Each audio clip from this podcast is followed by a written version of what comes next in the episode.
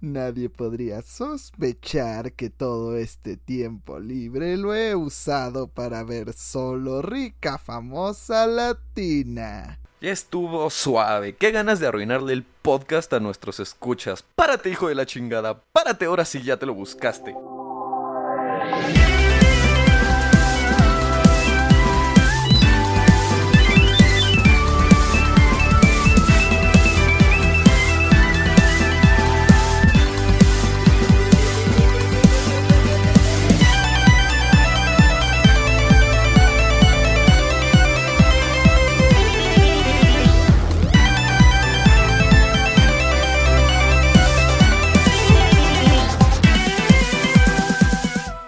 Así es, hemos regresado para otra maravillosa temporada de Glitch Visión. Yo soy Jaime y estoy muy feliz de iniciar una vez más este bonito programa con mis amigos Lucy, Diego y Arad. Y pues prepárense porque tenemos bastantes noticias. Ahora sí que echar la hueva no es bueno porque se junta todo al mismo tiempo. Pero ¿cómo han estado? ¿Qué han jugado más en este tiempo vacacional? Cuéntenos, ¿cómo les ha ido? ¿Qué onda a todos? Hola otra vez para este año nuevo, yo soy Diego. Pues este tiempo de descanso se fue en terminar el Tales of Arise, que ya lo logré y pues me encantó. El juego está bien chido y eh, la historia está bien chida y la jugabilidad está bien chida. Aunque al final este quiero decirle al infeliz que diseñó el último calabozo que se puede ir a moler a su madre porque se mamó. Estuve también jugando un buen rato Warframe porque salieron muchas cositas nuevas con la esta actualización de The New War y no se van a farmear solas. Y finalmente estuve jugando Persona 5 Strikers, que aunque estos juegos eh, al estilo Warriors no son lo mío, es decir, la jugabilidad no es enteramente de mi encanto, volver a ver a los Phantom Thieves y pasar un rato agradable con ellos de vacaciones, pues la verdad sí es como, ah, estoy con viejos amigos y, es muy agradable. Yo estuve jugando lo mismo y solo digo, puta madre, ¿por qué no hicieron esa secuela con la historia que ya tenían y se olvidaron de Koei Tecmo y su jugabilidad de la caca? Pero bueno, ¿ustedes qué jugaron Lucy Arad? Hola a todos, yo soy Lucy y esta semana como el bonito Easy decidió romperse otra vez y dejarme sin internet varios días, pues me dediqué a jugar el Disgaea 5 y la verdad me enamoré del juego, es como un Fire Emblem pero con muchas más mecánicas y opciones, pero llegó un punto en donde me saturé de, de la libertad y la cantidad de mecánicas que hay y es como de, oh Dios, ¿qué estoy haciendo? ¡Ayuda! Eso y traté de robar un banco y me lanzaron unos NPCs nivel 1999 y dije como, oh Neptuno. Yo soy Arad y no tuve vacaciones. Mi vida laboral realmente me absorbió bastante este tiempo, estas semanas que no estuvimos al aire, aunque esto no va en vivo, pero obviamente seguí jugando Animal Crossing. Claramente tenía que vivir los eventos de Navidad y de Año Nuevo. Terminé la historia principal de Pokémon Shining Pearl, ya empecé con Brilliant Diamond y estoy tratando de conseguir a mi inicial Shiny. Llevo dos semanas y ese Piplup Shiny aún no sale, pero yo sé que saldrá, llegará, llegará en algún momento. Algo me dice que nos espera otro pez de Animal Crossing. Fíjate que yo también lo pensé, pero realmente me puse una fecha límite y es hasta febrero. Bueno, hasta el primero de febrero, porque es la fecha límite que se tiene para reclamar el evento misterioso de Manafi. Y no quiero perder ese evento, porque aparte tienes que avanzar en la historia para poder activar los eventos misteriosos como en los juegos originales. Entonces, esa es una limitante. Ya veremos qué sucede si tienes tu Shiny antes o no hay un feliz 14 de febrero para Arad. Yo también estuve jugando Pokémon. Cintia me ganó de nuevo. Tuve regresos de Ira a Irak. Pensé así de ya soy grande, Toncha Toro, ya no me das miedo. Y me humilló con su Garchomp porque realmente la estaba partiendo la madre, pero de la nada decidió usar Sword Dance y morir. Cintia es tronchatoro y tú eres la niña de las trenzas, Jaime. Apréndelo. Sí, de la nada nada más me agarró de las pelas. y como ya mencioné, jugué un poquito de Persona 5 Strikers. Como ya dije, la historia está muy chida. La jugabilidad 2-3. Me choca que cada vez que agarro otro personaje que no sea Joker, sea menús y menús de, ah, pero también puedes hacer esto con este. Y también este sabe hacer esto otro. Y así de, déjanme jugar la maldita cosa. También le avancé un poquito a God of War. Cada vez se pone más chido. Pero Pues ya saben, yo me rehuso a terminar un, un solo juego. Pero lo que parece ser que no tendrá un final feliz es el E3, ya que otra vez se anunció que este evento no será de carácter presencial. Así es, una vez más tendremos eventos virtuales y pues no sé, yo creo que otra vez nos vamos a decepcionar hasta que llegue el E3 de Nintendo. Pero ¿qué opinan ustedes? ¿Les gusta este formato? ¿Creen que el E3 alguna vez regresará a su formato físico? Creo que es inevitable que regresemos a eventos en vivo. Sin embargo, estamos viviendo una cuarta ola de contagios y es una forma de prevenir, así lo veo yo. Porque digo, la vez pasada creo que nos agarró desprevenidos, a menos en este momento ya sabemos qué hacer y me parece correcto que las empresas estén tomando estas medidas de restricción y estén haciendo los eventos pues a la distancia, lo cual significa que Glitchivisión va a estar presente en el E3. guys. Woo! La escucharon aquí primero, no se olviden de sintonizarnos para todas las noticias de letra. Cuando llegue a ser. Sí, lo peor es que cada vez este evento como que va perdiendo más importancia porque todas las empresas dicen yo puedo hacer mi propio E3. Y Jeff Con juegos de azar y mujerzuelas. Ajá, hasta Jeff Keighley aprovechó para hacer una broma de que Summer Game Fest sí tendría formato físico y fue como de, güey, lo están haciendo para evitar contagios, no, no porque no puedan hacerlo, es como de, mm, se me hizo como una mala jugada. Yo en lo personal pienso que a lo mejor ah, sí se quedan en lo digital por el recorte de costos que tienen que hacer, o sea, simplemente poner un stand en E3 para muchas compañías a veces hasta puede ser desastroso el pensar la inversión que tienen que hacer para lo poco que les regresa. O sea, había stands de E3 casi casi que vacíos o para que la gente jugara Just Dance y es como de, güey, te gastaste todo esto para poner una consola y que la gente juegue Just Dance. La gente ya sabe que es Just Dance. no necesitas hacer un stand para eso, Ubisoft. Pero la canción de Camila Cabello es nueva.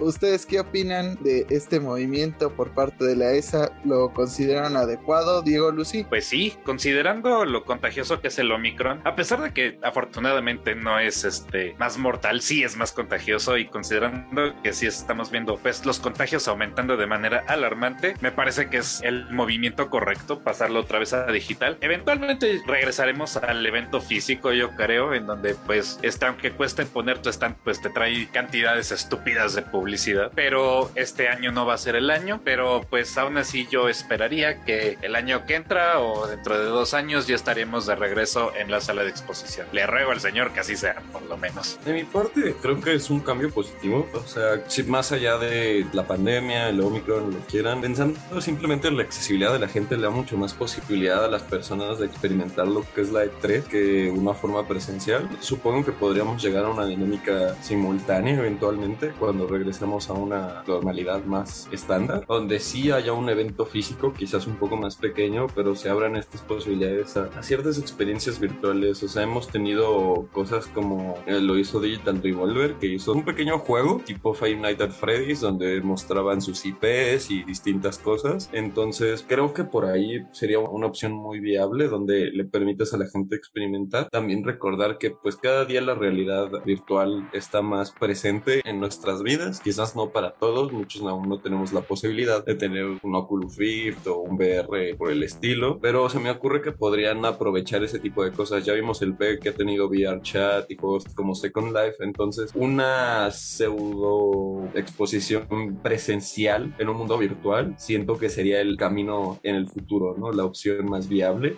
puedas como experimentar de forma presencial estos stands, estos lugares, sin tener que hacer el gasto o el, compromiso de, ir a un lugar físico que mm, para muchas personas está más allá de sus capacidades. Pues ya veremos qué ocurren con estos eventos. Lo que sin duda va a ocurrir es que Glitchivisión estará en cualquiera de la realización de estos, pues ahora sí que eh, anuncios, porque realmente no hay como nada más que anuncios. A lo mejor sí se lanza un juego que otro en Melodía, pero es rara la ocasión. Lo que sucedió mucho ahora que estuvimos como inactivos fue que las empresas que se dedican a cubrir videojuegos pues no sabían qué hacer porque no había demasiadas cosas que cubrir. Por lo tanto, tuvieron la brillante idea de empezar a hacer listas de los mejores juegos de la historia, los mejores juegos de para jugar en Navidad y una de estos grupos fue en Japón donde empezaron a hacer una lista de los mejores 100 juegos y a preguntarle a la gente en un programa popular de Japón cuáles eran sus opiniones, pero allí en un pues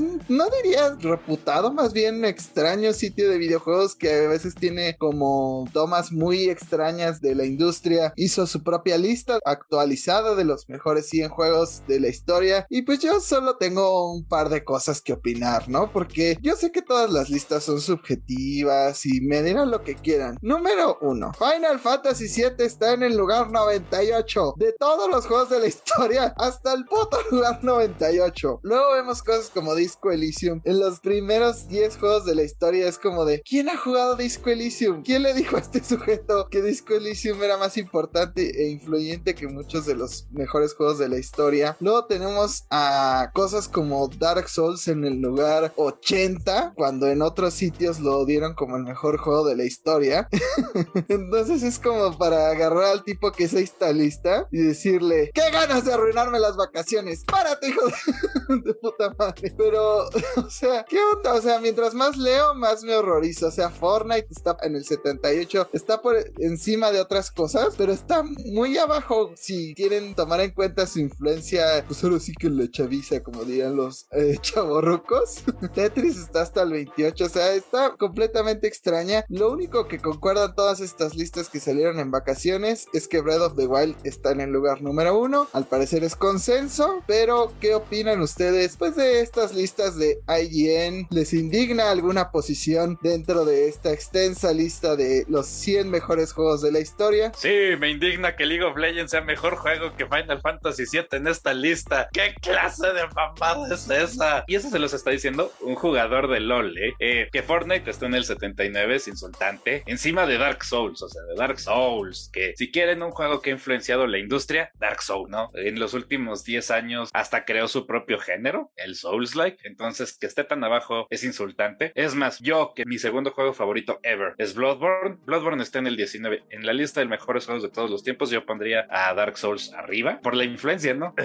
Está indignado. Dejémoslo ahí. Más allá de que estas listas son extremadamente subjetivas, porque realmente no tienen una justificación, un sistema de valoración abierto donde te muestren por qué se supone que están en esa posición. IGN cada día me muestra más que es un chiste desde hace mucho, es una compañía que, no, no sé llamarle compañía, grupo de asociados, como le quieran decir, que cada día me, me hace preguntarme, o sea, ¿qué, ¿qué hacen hoy en día? ¿Qué hacen en los videojuegos? Ya, mejor ábranse su página como de College Humor, porque todo lo que hacen es un maldito chiste. Por otra parte, pues como he tenido esta discusión antes con mi compañero Jaime, pues estos artículos están realmente no hechos tanto por jugadores, sino por periodistas que pues viven de que le den clic a estas publicaciones. Y entre más controversia causen, va a ser como, oye, ¿ya viste dónde está tu juego favorito? Pues ahí va a ir la gente a darle clic, a enojarse y dejar un comentario. Y a ellos no les importa que le estén insultando a sus mamás porque venderían a su mamá por una maldita mora. Les importa, oh sí, el revenue de esta cosa me va a traer más mora. Lo peor para Arad es que Animal Crossing New Horizons está en el 91. Chica, eso me parece insultante, pero no tanto como que Resident Evil 4 esté arriba que Silent Hill 2. Obvio. Chica, chica, Resident Evil 4 está como en el lugar 40 y algo y Silent Hill está en el 64, me parece. Eso sí me parece una falta de respeto. Qué ganas de arruinarme las listas. Creo que claramente esto es subjetivo porque de todas formas siento que no podrías hacer como un consenso. Mejor juego de todos los tiempos porque creo que es como en el cine. O sea, tenemos tantos géneros que es como muy difícil comparar porque la métrica es según qué. O sea, ¿cómo comparas, no sé, una película animada con una película del viejo este? O sea, ¿cómo comparas un videojuego como Pokémon Yellow con Silent Hill? O sea, es, es totalmente subjetivo. Justicia para Silent Hill 2. Tienen en común que a la fecha Pokémon Yellow está en tus pesadillas, Sara. Lucy me acaba de hacer notar algo que me hizo indignar aún más. Crash Bandicoot no está de ninguna manera en esta lista. Voy a ir y voy a encontrar al que que hizo esta lista y lo voy a matar. Lo voy a matar a la verga. Si quieren usar esto como prueba para inculparme, me vale verga. Lo voy a encontrar y lo voy a matar. Pero ya hablando un poco más en serio, ¿sabes esta cosas ilógicas? O sea, Red Dead Redemption 2 está arriba de juegos de todos los juegos de Grande Auto. O sea, neta, neta. O sea, la mayoría de las personas están en el entendido que Red Dead 2 ni siquiera fue tan bueno como el 1 y ahora lo ponen por encima de los juegos en los que está inspirado. Entonces es como de, no.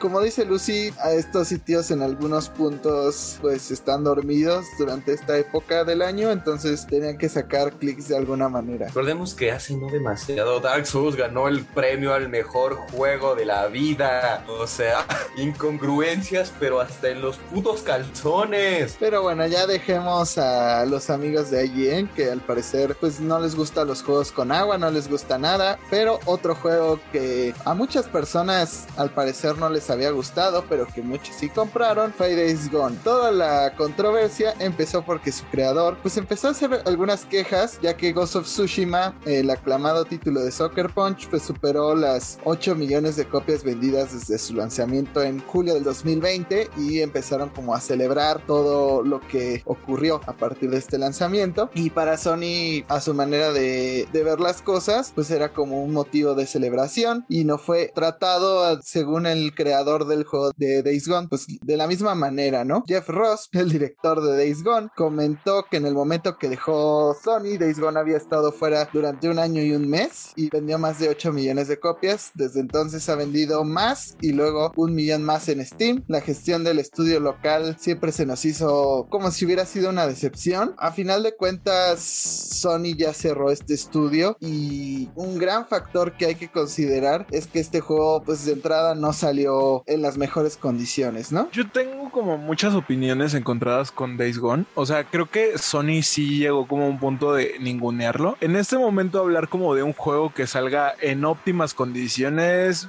eh, todos terminan teniendo parches los primeros tres días o si no te da un ataque de epilepsia. Hubo muchas, muchas cosas. O sea, creo que una de las cosas por las cuales Sony llegó a ningunear este juego tiene que ver mucho con el desempeño de Event Studios, que son los que se encargaron del desarrollo de este juego. Realmente es un estudio que ha tenido más fracasos que aciertos. Entonces siento que por ese lado Sony no le prestó como mucha atención porque no tenían confianza en él. O sea, creo que tenían más esperanzas de que fracasara, de que fuera un buen juego. No lo he jugado, me han dicho cosas muy buenas de él. Ahí lo tengo, lo compré hace un año. Otro factor que influyó bastante con las ventas de Days Gone es que es un juego que prácticamente al mes ya tenía una rebaja del 50%. Entonces, uh, pues sí, o sea, la gente aprovechó, lo compró y me han dicho cosas también este, bastante buenas de, de la historia. Y hay otra razón, esto es más como una teoría personal de por qué no vendió tanto y es The Last of Us 2. O sea, siento que para qué darle promoción a Days Gone si ya tienes un juego de zombies que sí vende. O sea, ya tienes un juego que eh, pues prácticamente es una historia en un mundo postapocalíptico, hay zombies, ya comprobaste que la primera entrega vendió millones, la segunda entrega se agotó en preventa, entonces creo que Sony tenía miedo de perder la gallina de huevos de oro de alguna forma.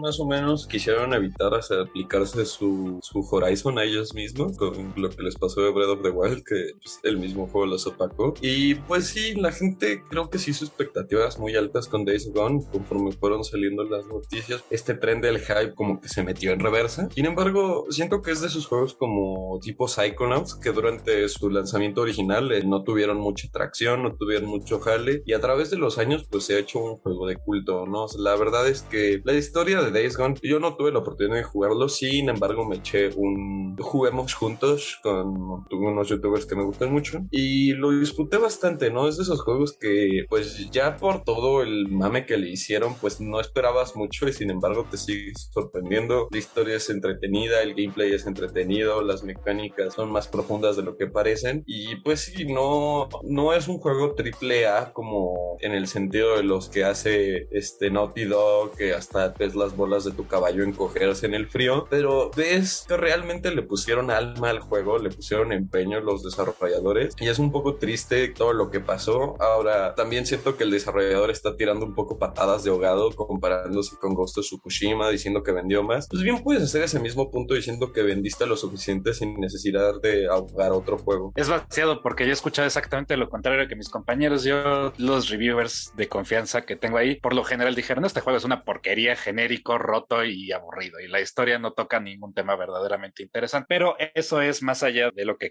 yo quería tocar. Lo que yo quería tocar es que, damas y caballeros, la persona que está diciendo, eh, nuestro juego vendió 8 millones de copias, es nada más y nada menos que Jeff Ross. Jeff Ross es el mismo bastardo que atacó a la gente por no comprar el juego a precio completo. Es el mismo que hace varios meses atrás, creo que hasta le pusimos nombre al podcast de compra nuestro juego a precio completo, vete al diablo. Estamos hablando de ese tipo y ese mismo tipo también dijo que los medios habían reseñado Days Gone sin haberlo acabado antes y, oh, no lo sé, a lo mejor es porque no se podía terminar o porque sí lo terminaron y el juego no es nada especial. Entonces, a lo mejor y él solito está inflando sus propias cifras, lo cual la verdad encuentro perfectamente posible, así para decir, oh, sí, nuestro juego es más chido que Ghost of Tsushima, cuando pues de todos nosotros, ustedes, audiencia, también saben que no es cierto, que eso es una mentira. Entonces, yo creo que lo está haciendo para autoagrandarse, darse más importancia al hombre de la que en realidad tiene. Y la verdad, no sé por qué, pero yo me tomaría lo que sale de la boca de este hombre con un granito de sal, porque yo no le creo. Sí, o sea, antes de que saliera de Sony, ya estaba quejándose justamente de que la gente no lo compraba a precio completo y de que lo empezaron a poner en oferta y demás. O sea, ya de entrada ahí, pues se puede dar una idea. Si esto fue público, ¿qué habrá pasado entre Sony y este sujeto que nosotros no sepamos? O sea, se ve que no es una persona fácil de tratar, para empezar. O sea, sí entiendo la parte de, pues ningún juego sale totalmente completo hoy día, pero en la parte en la que estaba Days Gone no era una forma óptima, mucho menos para una producción de estudios de PlayStation. O sea, no he visto ningún juego de PlayStation a ese grado de salir mal. Y como dice Arad, siento que hay una saturación del mismo mercado de zombies,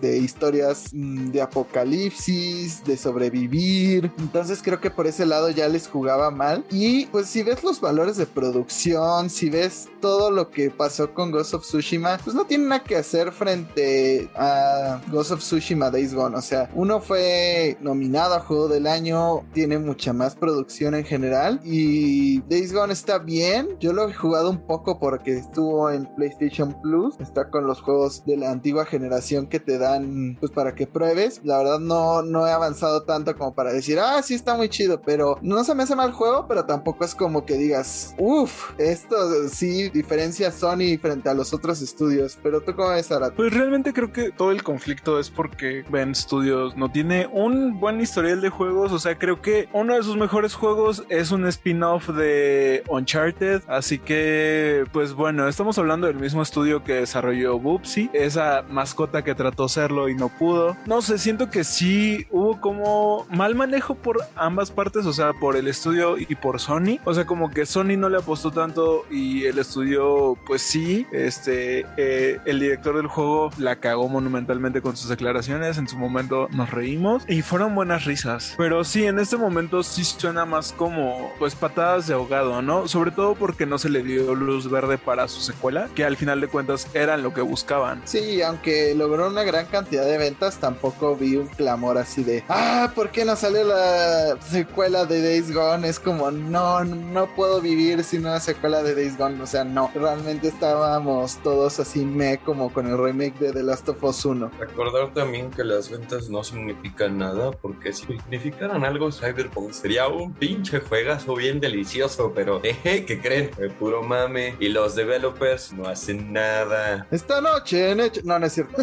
Pero ya que estamos hablando de The Last of Us, Arad, cuéntanos qué fue lo que ha surgido últimamente con este remake, que parece ser que los rumores mencionan que ya estaría casi listo este muy necesario título de Naughty Dog y todo lo que ronda frente a este estudio que se enfoca mucho en las partes de los caballos. Así es, eh, esta semana uno de los rumores que más sonó es que el remake de The Last of Us 1 Estaría llegando a mediados de este año porque estaría prácticamente terminado. Sobre todo estos rumores encendieron por la presentación que hizo Sony en el CES y pues en el fondo vimos la imagen de Ellie y Joel. Lo que llamó la atención fue que no hubo como ningún anuncio con respecto de este juego y como que eso empezó a prender los focos de alerta porque ya se hablaba mucho de este remake, aunque la gente no espera que sea anunciado tan pronto. Entonces este rumor llega como en un momento en el que sí nos hace pensar que podría ser, sobre todo pensando que HBO estrena la serie de Last of Us a mediados de este año y justo también me puse a leer un poco más eh, investigando y según estos rumores el remake estaría en desarrollo desde el 2013. O sea, literalmente si se está haciendo tiene 8 años de trabajo este remake. Sacamos un juego, inmediatamente después lo empezamos a remakear. ¿Cómo de que no? a mí también me pareció extraño, pero al final de cuentas es Sony, como que no me sorprendería. También hay que mencionar que se está trabajando dentro de Naughty Dog para sacar pues este multijugador de facciones del cual ya habíamos hablado en algunos otros programas y parece ser que va a ser un lanzamiento simultáneo junto con esta serie de HBO que tendría mucho sentido. Este multijugador viene sonando con que se va a lanzar con el remake, o sea, también parte de los rumores que leí es que este multijugador tendría soporte en el remake, entonces eh, no sé, o sea, me gusta mucho el Last of Us, es pues de mis sagas favoritas, disfruté mucho el primero y el segundo juego, la verdad, quiero el tercero, no quiero un remake, es más, hasta me encantaría un spin-off contándome cualquier cosa, pero un remake es innecesario para un juego que se ve bien hoy en día, es como si nos dijeran, oh, el remake de Resident Evil 4 está aquí, hemos porteado este juego durante los últimos 20 años, necesitan un remake, e, es lo mismo que está pasando, o sea, hemos tenido The Last of Us en PlayStation 3, tuvimos su remasterización para PlayStation 4, lo reescalaron para PlayStation 5, no lo necesitamos, no lo necesitamos. Entonces, ¿me vas a decir que cuando salga no vas a comprarte diseño especial? Cállate, Jaime, claramente lo voy a hacer y me voy a gastar 5 mil pesos en una figura de resina. Lo voy a comprar, pero estoy indignadísimo. La compraré, pero con mucho coraje. No, y, lo que vas a gastar en un PlayStation 5 para poder jugarlo solamente. Porque donde tengo entendido, este juego sí va a ser exclusivo. Entonces va a ser dentro de las cosas que van a funcionar para impulsar a la gente a comprar un Play 5. Para los que no se han endeudado, únense al club. Ya estaremos viendo a Arad con su figura de The Last of Us Remake. Y pues ya veremos qué es lo que sucede con todos estos planes de Naughty Dog. Yo no estoy muy convencido de que vaya a salir algo porque es Dog. Se tardan miles de años para hacer una sola cosa. ¿no? Pero vayamos a otro anuncio de Sony, ya que Arad mencionó la CES y dentro de este evento de tecnología también un anuncio por parte de Sony y es que habrá un nuevo PlayStation VR. Así es, habrá unos nuevos headsets que pues se ven interesantes, pero todavía no pues se hizo la presentación del hardware en sí. Solamente Jim Ryan mencionó que tendrán tecnología de eye tracking, eh, serán 4K HDR. También mencionó que habrá juego que aproveche todas las capacidades de este dispositivo. Este juego será Horizon Call of the Mountain. Al parecer también han estado trabajando en Guerrilla Game para hacer esta experiencia VR donde podrá ser parte de pues todo el mundo que presenta Horizon Forbidden West y pues más detalles no, no fueron presentados más que el nombre pues de estos pequeños controles que venían incluidos con el headset VR pero lo que yo les preguntaría más bien es creen que el VR ahora sí pegue con esta nueva iteración de estos cascos cuál es el precio que esperan que salgan estos dispositivos y les llama la atención algo de los juegos de VR Diego. Creo que va a pegar el VR no. Y por qué y ese es para responder tu segunda pregunta porque va a estar muy caro. A mí me interesa o sea creo que la tecnología VR podría llevarnos a una inmersión sin paralelos a los videojuegos mientras hagan juegos chidos para VR como lo ves eh, Super Hot en su versión VR que creo por ejemplo que es, es, este fantástico pero la cosa que tiene ahorita VR es que en general su experiencia de juegos no es tan buena o sea por supuesto que es una experiencia completamente diferente y a muchos les gusta eso pero yo no he visto así un juego aparte de Half-Life Alyx y de Super Hot que en verdad causen una revolución en lo que podría ser un juego de VR y no creo que vaya a pegar como ya dije porque el precio va a seguir siendo excesivo. O sea, ya desde ahorita los sets que hay de VR son muy caros y ahora que Sony ya de por sí su consola cuesta un montón, se me hace que su set de VR va a costar igual muchísimo y más porque esta es como la segunda versión, ¿no? Entonces es como de, oh sí, todo HD y ahora sí lee tus movimientos de manera padrísima y sí, y no, no creo que vaya a vender bien por el precio. A mí lo que me llamó la atención particularmente es estos controles que anunciaron. Parece que van a, implementar un poco de tecnología áptica, que para el que no sepa es esta tecnología que hace que también, así como tú puedes hacer inputs en el control, pues el control puede hacer inputs en ti. Entonces sería interesante ver por dónde va esto. Igual, insisto, creo que es una tecnología que sigue estando pues en su infancia, sigue gateando apenas. Habría que esperar a ver mucho más información en cuanto al juego que anunciaron que va a salir junto con este PlayStation VR 2, que es Horizon Call of the Mountain. Pues solo se nos mostró un pequeño teaser, parece que va a ser de cierta forma como un shooter de Horizon en riel, que pues si bien sería lo principal que puedes como aprovechar en las mecánicas de VR, nos demuestra que todavía le falta muchísimo.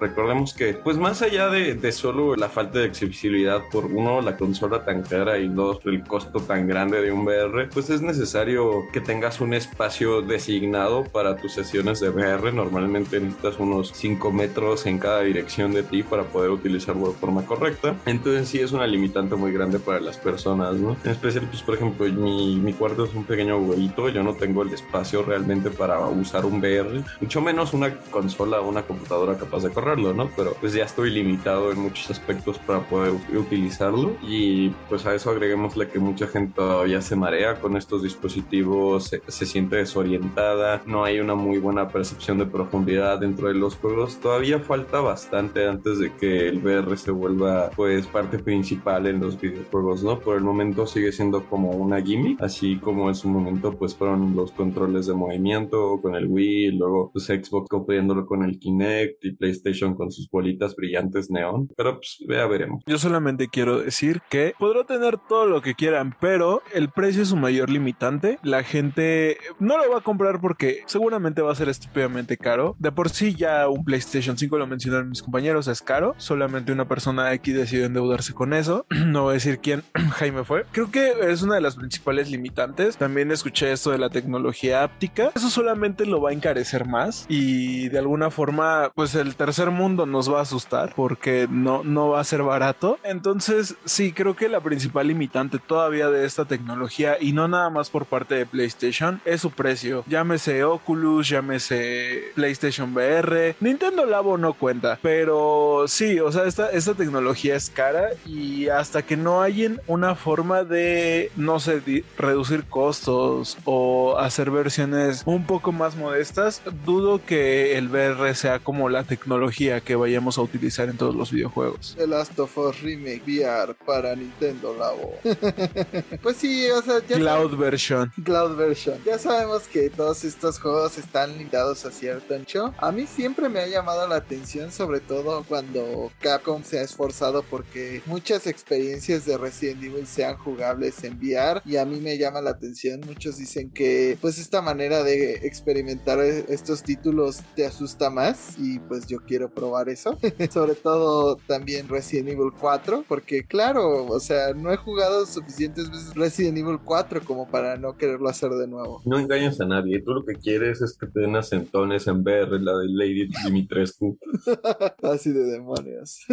Pero seguramente igual Capcom se limitó a no anunciar una versión VR junto con Resident Evil Village porque estaban esperando este anuncio del nuevo headset de PlayStation. Yo creo que el precio va a ser una limitante, pero siento que eh, con todo lo que se está impulsando por parte de, pues ya saben, el metaverso y demás cosas, tienen que encontrar alguna manera de hacer toda esta tecnología mucho más accesible para el público en general. Pero vayamos a nuestra última noticia de PlayStation para terminar ahora sí con los rumores, todo lo que hemos escuchado en este tiempo, ya que el estudio detrás de The Last Guardian eh, pues está bajo ciertos rumores de que desarrollaría un nuevo juego. Este juego del famoso director Fumito Ueda que pues es medio controversial en ciertos sentidos porque tiene un estilo de juego muy tradicional y muy aferrado a sus formas de ser. O sea, hay un botón para aferrarte a las cosas, hay un botón para literal literal manejar el caballo y hay otro botón para no caerte del caballo, o sea, como que es muy tradicional en su forma de ser este desarrollador y sus juegos siempre han sido como controversiales en cierto punto. Por esto recuerdo una curiosidad en Shadow of the Colossus, no todo el tiempo el caballo te hace caso porque el director dijo, pues los caballos de la vida real no siempre te obedecen y es como de, te puedes morir simplemente porque el caballo no te hace caso, ¿no? Entonces son ese tipo de cosas raras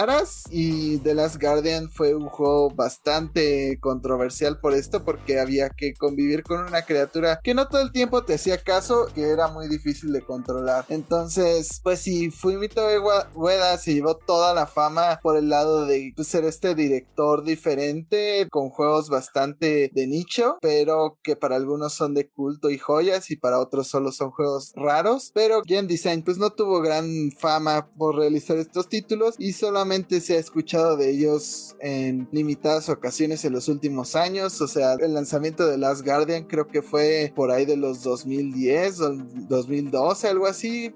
Fue un lanzamiento que ya lleva bastante tiempo. The Shadow of the Colossus, el remake fue por parte de Blue Point, entonces no tuvo mucho que ver este estudio. Y al parecer, pues están creando otra experiencia de este tipo bastante particular. Hicieron una referencia a La Bella y la Bestia y hablaron un poco de que sería un título multiplataformas, así que sería la primera vez que lanzan un título fuera de PlayStation, pero pues no sé, ¿creen que un juego de estas características tenga lugar en la industria que tenemos hoy día? Mm, que sea tan particular, porque The Last Guardian yo usualmente lo veo casi que regalado en la mayoría de los marketplaces, lo regalan literal con el PlayStation Plus de Play 5, entonces es como de... Mm. Yo creo que sí tienen un lugar, si acaso es una esquina rara y bastante polvosa. En este cuartito de nuestro mundo de los videojuegos definitivamente tienen un lugar porque recordemos que aunque son controversiales, Ico de Shadow of the Colossus y The Last Guardian tienen una fanaticada importante y hay gente que todavía agarra y particularmente Shadow of the Colossus y dice este es uno de los mejores juegos de todos los tiempos. Entonces serán raros pero tienen su lugar y eh, generalmente están muy bien hechos, ¿no? Tendrán controles raros pero los controles son eh, intuitivos de algún modo. El énfasis en contar historia con pocos diálogos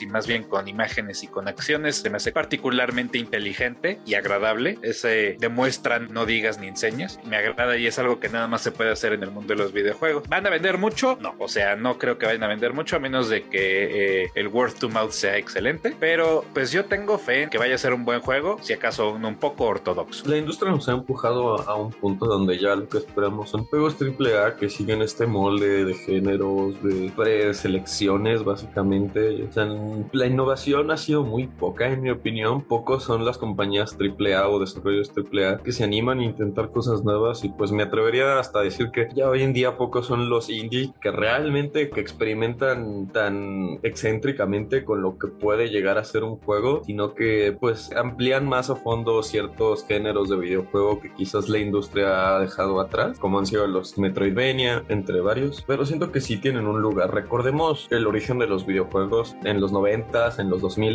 era pues, la industria más experimental del planeta, ¿no? O sea, ¿tú crees que a alguien se le ocurrió un erizo azul que iba a velocidades estúpidamente rápidas recolectando anillos porque era algo que veían en la vida diaria? ¿Tú crees que un plomero italiano creado por japoneses colecta monedas y pelea contra una tortuga sobredesarrollada lanzafuego era algo normal? No, o sea, los videojuegos siempre han tenido esta libertad de, de expresar ideas bizarramente locas y compartirlas con el mundo, ¿no? Y, y, siento que, pues, que un desarrollador que ya tiene, pues, un seguimiento bastante importante salga y haga su, propia entrega de este tipo de cosas, me, me, parece perfecta. O sea, quiero más experiencias únicas en los videojuegos. Um, obviamente, Shadow of the Colossus marcó una generación y The Last Guardian, pues, no vendió tanto, pero les aseguro que no hay dos personas que hayan jugado The Last Guardian que hayan tenido la misma experiencia. ¿Por qué? Por este tan poco ortodoxo sistema donde la criatura se siente viva, donde la criatura tiene cierta independencia. Y pues si bien, no sé, una persona se trabó en una parte porque su mascota gigante decidió como espantarse con algo, a otra se le hizo fácil una parte, a otra he visto partes donde el misma, la misma criatura sin querer mata al chavito tirándolo por un risco, de que se gira muy rápido y la hitbox le pega a la otra y el niño sale volando por el barranco. Y digo, ok, quizás no es la cosa más intuitiva o quizás no es es lo que todo el mundo estaba esperando, pero es un recuerdo único que tú vas a tener con ese juego, ¿no? Esa experiencia, ahora sí que NFT, que nadie más va a tener en la vida. Yo quiero ver más de eso, estoy cansado de ver los mismos shooters, los mismos Battle Royales, los mismos co de cuatro personas contra monstruos y hordas, ¿no? Disfruto de estas experiencias únicas. Lo más cercano que se me ocurre ajeno a este tipo de juego sería Baba Is You, que experimenta muy cabrón con lo que es un juego, con las reglas fundamentales de lo que esperamos de un videojuego y cómo estas se pueden alterar. Además de que es como una probadita al mundo de la programación de una forma más tangible. Entonces yo lo voy a recibir con los brazos abiertos. Tristemente sé que la industria pues le va a poner sus pedradas, le va a poner sus topes, le va a poner sus pataditas a este juego, simplemente por, como dice Diego, el,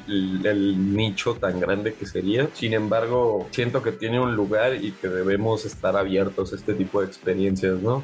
A veces nos frustre. Hablando desde el lado de la turba enfurecida, pues yo conozco que todos estos juegos han sido apoyados por Sony y por ese lado pues han podido hacer lo que han querido hasta este momento y por eso mismo los juegos indie ya se han ido más safe porque ya están jugando con su dinero y entonces si este estudio se va a aventar a una experiencia multiplataforma con su propia lana pues no sé si sea tan buena idea ponerse muy indies muy experimentales porque ahí sí puede significar pues el fin del mismo estudio. Entonces creo que por un lado sí tienen que hacer focus group tratar de que la experiencia no sea tan diferente que sea un poco más disfrutable para los jugadores porque podría significar pues que mucha gente no lo compre y al final acaben desapareciendo. Pero esperemos que no sea el caso y que mucha gente pues le agarre el gusto. Lo que sí tiene un nicho bastante fuerte y creciente ha sido Shin Megami Tensei y las sagas de Sega porque recientemente vino el anuncio de algo que fue muy importante para esta saga y es que llegaron a 800 mil copias vendidas lo cual para un juego de Shin Megami Tensei pues es bastante bueno. Con esto el quinto juego se convirtió en el juego más vendido de esta saga y por lo tanto Sega ha decidido que tiene un plan en el cual va a expandir esta franquicia junto con sus IPs de Sonic, Fantasy Star Online, Yakuza y Persona, las cuales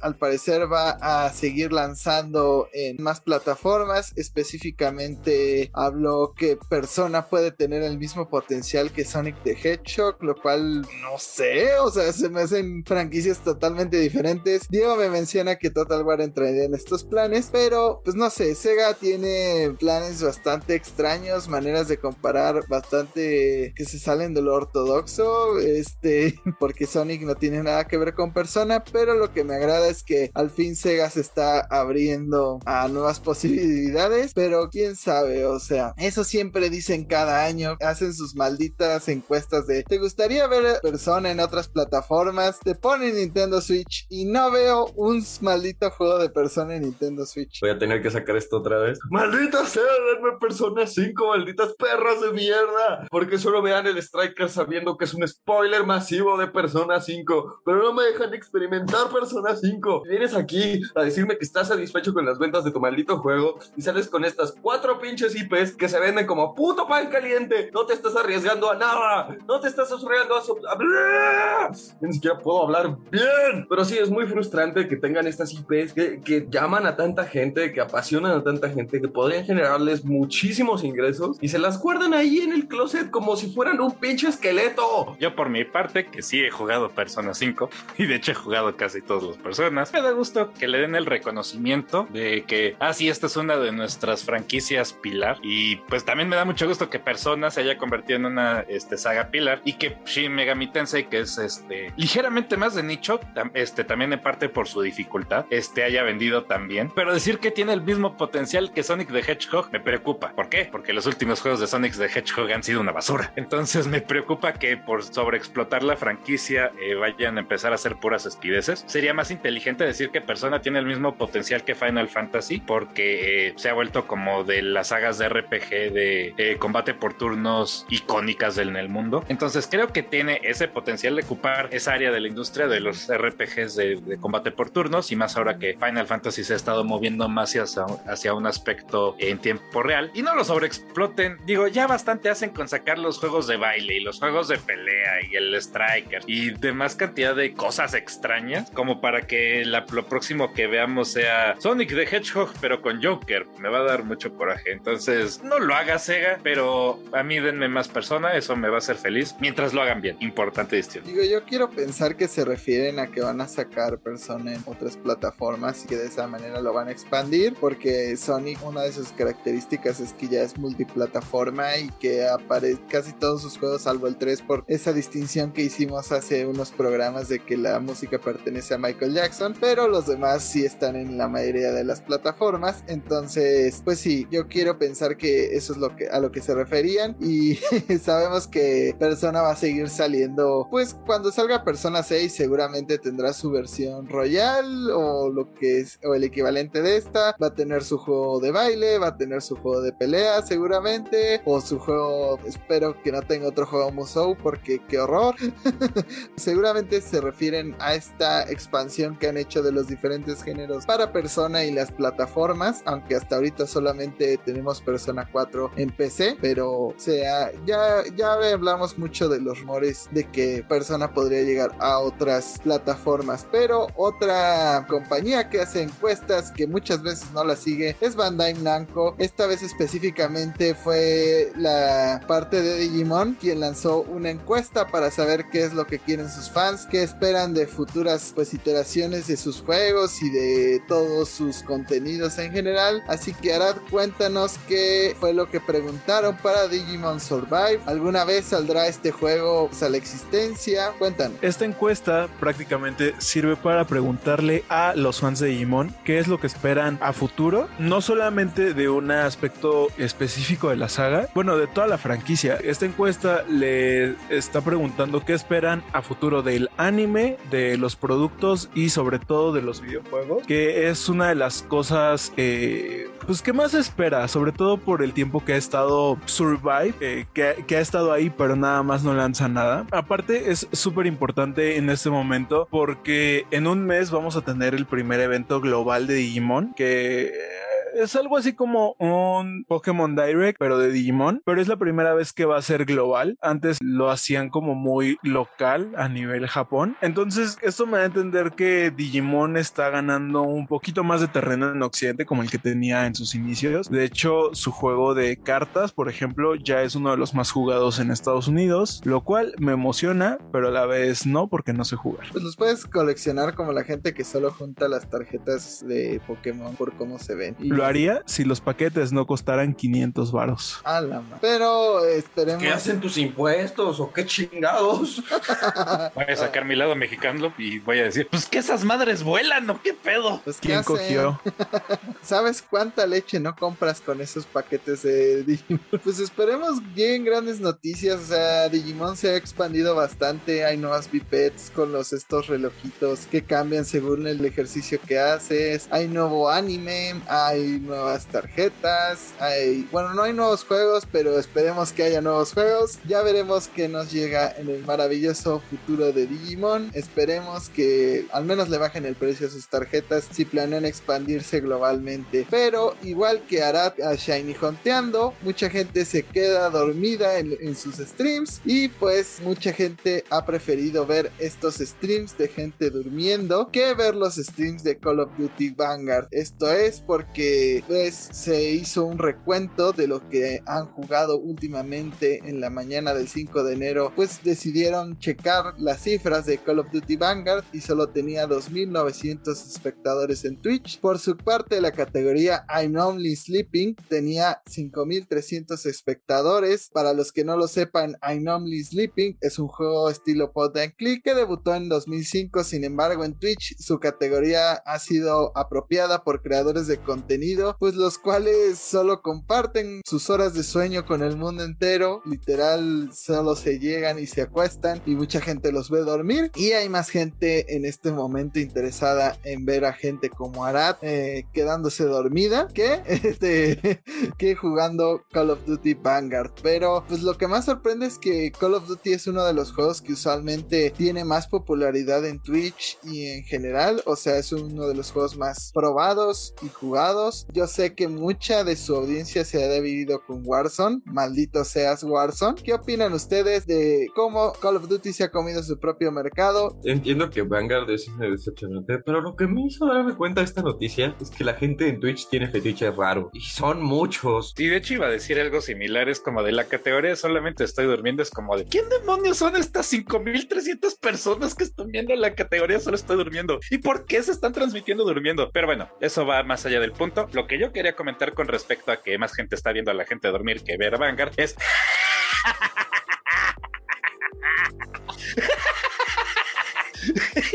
la verdad, no lo puedo negar, me da algo de risa, como pueden haber escuchado. Y es porque eso les pasa por no innovar sus estupideces. Es como la décima vez que nos regresan a la Segunda Guerra Mundial. Y aparte es como de Segunda Guerra Mundial, presente, Segunda Guerra Mundial, futuro, Segunda Guerra Mundial. Y repiten el ciclo, ¿no? Entonces creo que ya están todos un poco hartos de ver lo mismo en Call of Duty. Además de que el juego, pues en general, sacó puras estupideces y no está como bien hecho el juego en sí. Es más, el modo zombies que la gente tanto ama, ha dicho esto es una basura, es el peor modo zombies jamás creado. Entonces, esto debería ser una llamada de atención a que hagan bien las cosas, bola de payasos en Activision y e innoven, o sea, no solamente se claven con la Segunda Guerra Mundial, porque creo que ya todos los tienen poco hartos. Es una llamada de atención para que ya comencemos con la Tercera Guerra Mundial para poder lanzar más videojuegos. Creo que respondiendo a lo de los fetiches raros o respondiendo a esta idea, creo que me recuerda un poco como a los creadores de contenido que se graban comiendo o que hacen streams comiendo y mucha gente los utiliza para comer y sentirse acompañado. O sea, esto me da una idea de que la gente se duerme con esto para sentir que están durmiendo con alguien o no sé, probablemente para quedarse dormidos. Y justo hablábamos en algún otro episodio sobre este tipo de juegos y cómo el mercado ya está saturado. Entonces creo que solamente estamos viendo un poco de esta saturación y sus efectos. Me recuerda el capítulo de South Park de Facebook cuando este Kyle aceptó un niño raro y que se llevaba su teléfono a, ver películas con él y es como de es lo más sad que he visto desde eso o sea es como de así estoy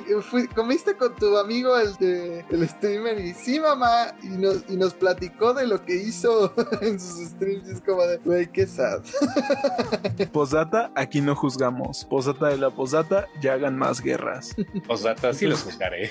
Y pues ni siquiera es que necesiten más guerras como dice Ara recordemos que Infinite Warfare estaba basado en una guerra ficticia hasta cierto punto. Sí tenía ciertos paralelos con ciertas circunstancias en la vida real pero parece era una guerra ficticia no con todos los resultados que tuvo. Y fue una saga muy bien vendida no entonces no es necesario seguir explotando el mismo tiempo la misma historia el mismo pasado cuando podemos innovar no o sea es una posibilidad que nos dan los videojuegos. Claro siempre va a existir como ese esa espina en este mundo moderno de que oh no esto es un paralelo muy realista o oh, esto pues, el juego predijo que esto iba a pasar y tengan cierta mala fama por lo mismo pero vamos ya no o sea ya estamos cansados de la misma historia o sea no solo es Call of Duty es Wolfenstein es un chingo de juegos que, que toman el, la pauta de la Segunda Guerra Mundial. Cuando estás haciendo un videojuego no te tienes que limitar a lo que ya ocurrió puedes hacer cosas nuevas ser tu propia guerra.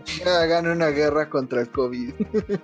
O la guerra contra la corrupción. Creo que simplemente fue un caso de que se están canibalizando sus propias ventas. O sea a todo mundo le interesa más jugar Warzone eh, las actualizaciones que vienen dentro de este juego. Y pues es parte como de lo que tienes que pagar porque Warzone sea un juego exitoso. Es que pues las nuevas interacciones que tienen historia lo paguen un poco. De todas formas que conozco muy poca gente que de por sí le emocionen las campañas de Call of Duty. Es como de si te interesan las campañas de Call of Duty eres como ese güey que le emociona las nuevas rápidos y furiosos no o sea es como de más básico no se puede ser. Pero si alguien quiere fingir que somos sus amigos virtuales adelante. Nosotros somos sus amigos no los juzgamos pero ya que hablamos en este programa de desarrolladores mm, por lo menos polémicos hablemos de uno más y es que Ken Levine hace tiempo disolvió el Ojevo Studio Irrational Games para crear su propio estudio el cual sería Ghost Story Games esta desarrolladora se marcaba el objetivo de crear una nueva y ambiciosa obra dirigida por el creador de Bioshock, pero ya pasaron 8 años y no tenemos novedades de lo que ha sucedido con este proyecto. Y ahora, gracias a Bloomberg, pues sabemos que este título sigue siendo de un desarrollo bastante problemático. Digo, ya lo imaginábamos porque han pasado 8 años, pero muchos cambios eh, han surgido en la dirección y reinicios del proyecto han terminado que este juego pues tiene que ser terminado por 15 empleados, tanto actuales como antiguos, y pues esta responsabilidad y el caos apuntan justamente a la figura de Levine. Las fuentes indican que el creativo impone una forma de trabajar directa de su visión de cómo son los juegos, sobre diferentes aspectos, incluso llegando a intimidar o desafiar a aquellos que no cumplen con sus expectativas. De hecho, una broma recurrente entre la plantilla habla sobre Gameception, una referencia a una película de Christopher Nolan de introducir una idea en la mente de una persona sin que se dé cuenta hablando de pues las prácticas de Ken y explica Jason Schreier que Take Two propietaria de Ghost Story Games ha consentido todo este tiempo de desarrollo porque confían en una figura como Ken Levine aunque pues, uno diría hasta cuándo es suficiente confianza con todos los empleados consultados señalan que la libertad de acción terminó tomándose en perjudicial para el trabajo y el bienestar mental uno mencionaba cuando continuamente en ciclos ya no te alineas, te cansas de ser parte de eso, ya no estaba realmente feliz y por eso este empleado salió de la compañía. El objetivo que tenía en mente Ken Levine era producir un título bajo el concepto del ego narrativo. Esto se traduce en que la experiencia de cada jugador sea distinta, con los personajes reaccionando de diferentes maneras a las acciones, eh, más allá de los 11 empleados originales de Rational Games que permanecieron en el estudio, Levine aseguró a los nuevos trabajadores que había conseguido un acuerdo especial con Take Two que obtendrían una gran estabilidad financiera y una libertad artística enorme, además de que Levine informaría directamente a la empresa y no estaría supervisado por Take Two Games. Con el marco de lanzamiento fijado para el otoño del 2017, pues todo apuntaba que sería un shooter de ciencia ficción ambientado en la estación espacial habitada por tres fracciones, pero pues, las ideas han ido como cambiando constantemente con este creador. Giovanni Pasteris, uno de los creadores y pues, empleados de esta empresa, ha dicho que las ideas y ambiciones eran geniales, pero el objetivo simplemente creció y creció sin preocuparse por la capacidad del equipo para hacerlo. Ante muestra, antes de nuestra fecha límite de otoño del 2017, Ken quería hacer un juego AAA con un tamaño de equipo económico y eso nunca iba a suceder. Hay una tendencia de este creador, al parecer, de que desechaba constantemente el trabajo de sus creadores, a pesar de que pues ya llevan pasado el tiempo de que les habían dado en Take Two hace mucho tiempo y que usualmente trataba de instaurar las nuevas tendencias indies en este juego. O sea, como que trata de armar un sándwich y le mete cosas y le saca y le mete.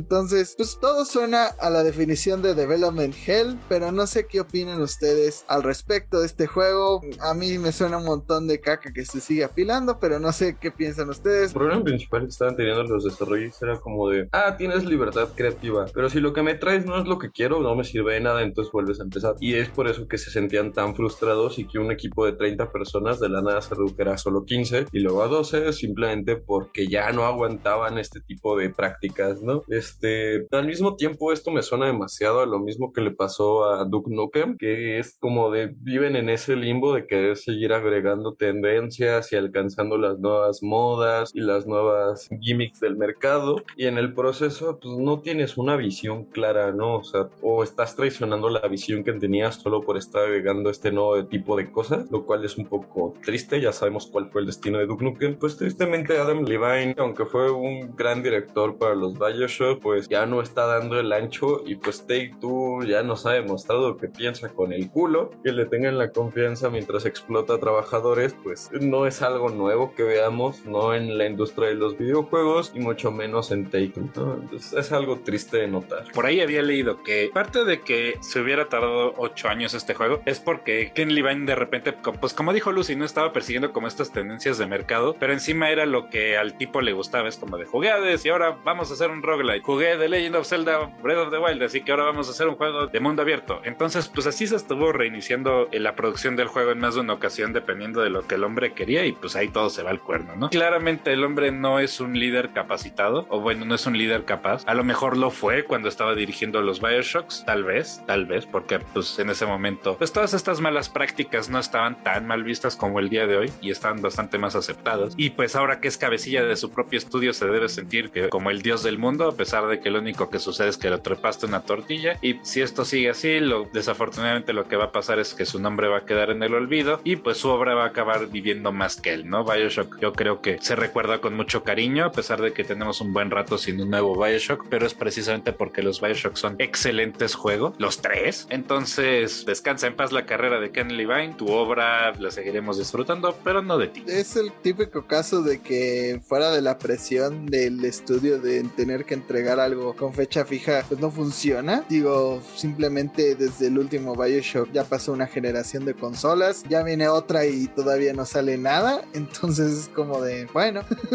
realmente no espero demasiado de este juego, sobre todo pues si siguen apilando las ideas y le siguen dando libertad creativa, uno esperaría, bueno, no, no espero nada bueno de Take Two, así que seguramente les irá muy mal. Cabe resaltarse que tener eh, la cabeza como que tener falta de atención en un solo género no es algo particularmente malo si lo sabes hacer. O sea, por algo y Takes Two ganó juego del año pasado, ¿no? Y el, el juego es un desmadre, meten como demasiados géneros en el, lo mismo, pero en ningún momento el juego se siente desconectado o se siente, ¿cómo decirlo? Incoherente. O sea, a pesar de que es una mezcolanza de cosas, el juego funciona y esto es en parte porque el director tuvo una visión clara y supo liderar a su equipo. Entonces, es complicado hacer que una mezcolanza tan cañona funcione, pero este hombre lo logró. Ken Levine podría si fuera un buen líder, la cosa es que no lo es. Yo solo sé que en It Takes matan a un pobre elefantito, así que fuck them.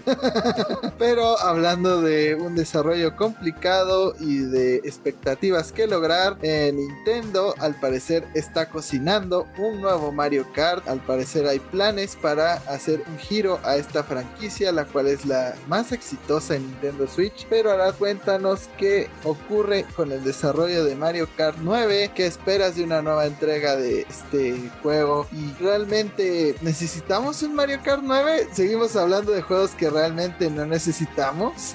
Eh, según informes, estaríamos ya casi viendo Mario Kart 9, lo estaríamos viendo para finales de este año. Se trataría de un desarrollo activo y pues no sé qué tipo de giro podríamos ver en Mario Kart. La verdad, los juegos de kart no, no necesitan como muchos cambios porque tampoco es como que les puedas agregar gran cosa. Si acaso lo que yo vería necesario sería una plantilla con nuevos personajes. O sea, la verdad es que me gustaría ver a más personajes de franquicias de Nintendo eh, dentro de Mario Kart. Vease un Pikachu en un kart, yo pagaría por eso. Este, y a estas alturas creo que sí es necesario un Mario Kart 9. O sea, llevamos jugando Mario Kart 8 desde el Wii U. Eh, ahora tenemos, digamos, su edición deluxe, pero pues no sé, o sea, creo que pues ya con el tiempo te aburres. Sí, sí veo necesario el juego con nuevas pistas. La verdad es que no se me ocurre qué tipo de innovación podrían meterle. Además, sí siento que le están dando como muchísima más atención al juego de Mario Kart para celulares, que no recuerdo cómo se llama, World Tour me parece. Entonces, sí, sí me gustaría ver un, Mario Kart nuevo, con más personajes, nuevas pistas y no sé qué tipo de dinámica nueva le puedan meter, pero pues creo que es, es arriesgado en un juego de cartas. Yo solo me pregunto, o sea, dice que viene con un giro, o sea, en Mario Kart 8 Deluxe ya vuela, nada, corres, trepas paredes, trepas techos, este, ya tuvimos Double Dash con dos, dos personajes, ya tuvimos customización de carritos, ya tuvimos motos. ¿Cuál es el giro? ¿Qué vas a tener? ¿Mario Kart Manager? ¿Vas a ser el que, man- que- que maneja a tus pilotos así les, les consigue patrocinios? Porque no se me ocurre nada. El giro es que es Diddy Kong Racing. Diego,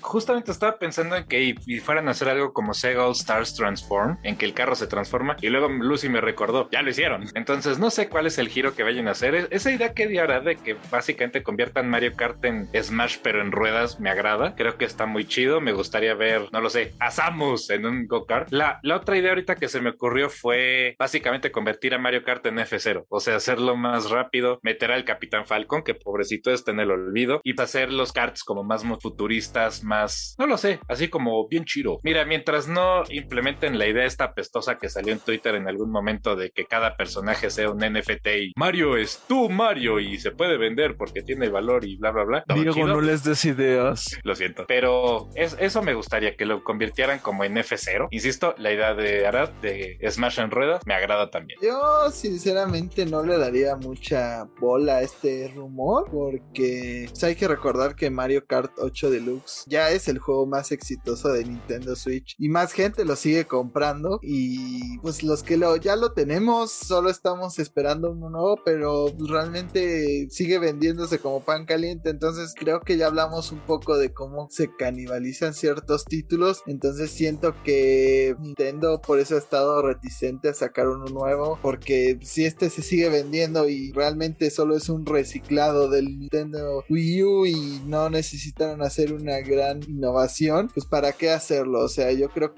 igual Mario Kart 9 solo sería más pistas, más personajes, más de todo, pero sinceramente no creo que le pongan más velocidad porque es un juego familiar. O sea, creo que su gran éxito ha sido eso, que cualquiera puede agarrar y jugar Mario Kart en los 50 cc o lo que quieras. Entonces, hacerlo un juego tan competitivo como lo fue el F0 de Cubo, que era bastante complicado, eh, creo que no sería tan atractivo para Nintendo, pero quién sabe, realmente siempre se les han ocurrido ideas para innovar. Yo creo que sí podría ser algo como lo que dije de Diddy Kong Racing, pero no, o sea que puedas utilizar diferentes vehículos, no necesariamente yendo por el, el mismo plano, sino que unos puedan ir volando y otros puedan ir en la tierra y otros puedan ir por diferentes planos de la misma pista, pero quién sabe, la verdad ya no se me ocurre como a Lucy muchas ideas para que innoven dentro de este mismo sistema, pero yo creo realmente que no veremos Mario Kart 9 hasta que ya tengan pensado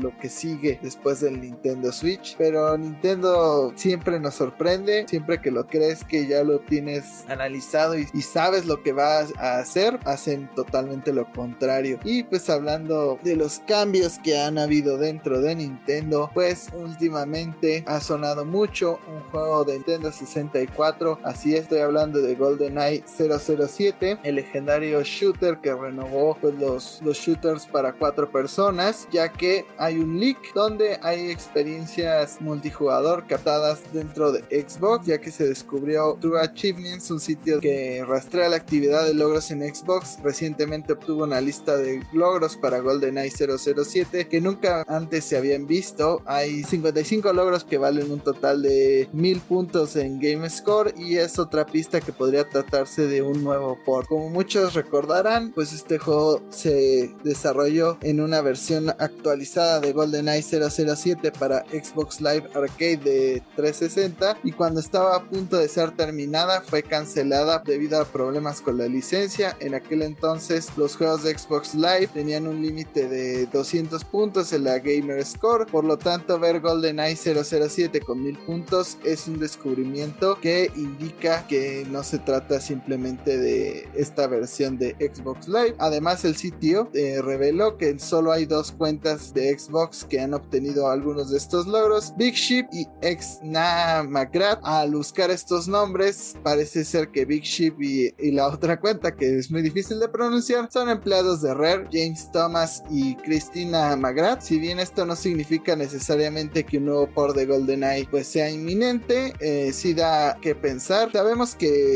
la remasterización de este juego originalmente fue cancelada y dentro de los que fue vital para que se cancelara este juego fue Nintendo, que Nintendo dijo que no porque todavía tiene ciertos derechos sobre el juego al haberlo desarrollado junto con Rare. Entonces esto también da a pensar que si sale un GoldenEye 007 remake, también llegaría a Nintendo Switch. Y si no llega a Nintendo Switch, pues no sé quién hace las negociaciones dentro de Nintendo. Sería el güey más pendejo del mundo. Porque no aprovechar para tener GoldenEye, la verdad sería una tontería. Pero como lo ven ustedes, les interesaría jugar GoldenEye hoy en día con todas las cantidades de shooters que tenemos a disposición. Y creen que tengamos GoldenEye en Nintendo Switch o solamente es un rumor sin base. No creo que sea un rumor sin base, a lo mejor y resulta que sí hicieron un remaster. Tal vez, tal vez, se me hace que eh, lograron por fin convencer a Nintendo de sacar GoldenEye ahora que pues las relaciones Microsoft-Nintendo han estado como muy cerradas, que pues nos llevó a casos como Banjo-Kazooie y Steven Smash, como Ori en el Switch y cosas así. Yo me imagino que por lo mismo de repente fue como de, oye, nosotros te cedimos este IP IPs, tú también rífate una, ¿no? Y pues a lo mejor y se las arreglaron para que Nintendo dijo, órale, Pat, les voy a ceder GoldenEye, ¿por qué no? Y a lo mejor esta es la razón por la cual lo podríamos ver en,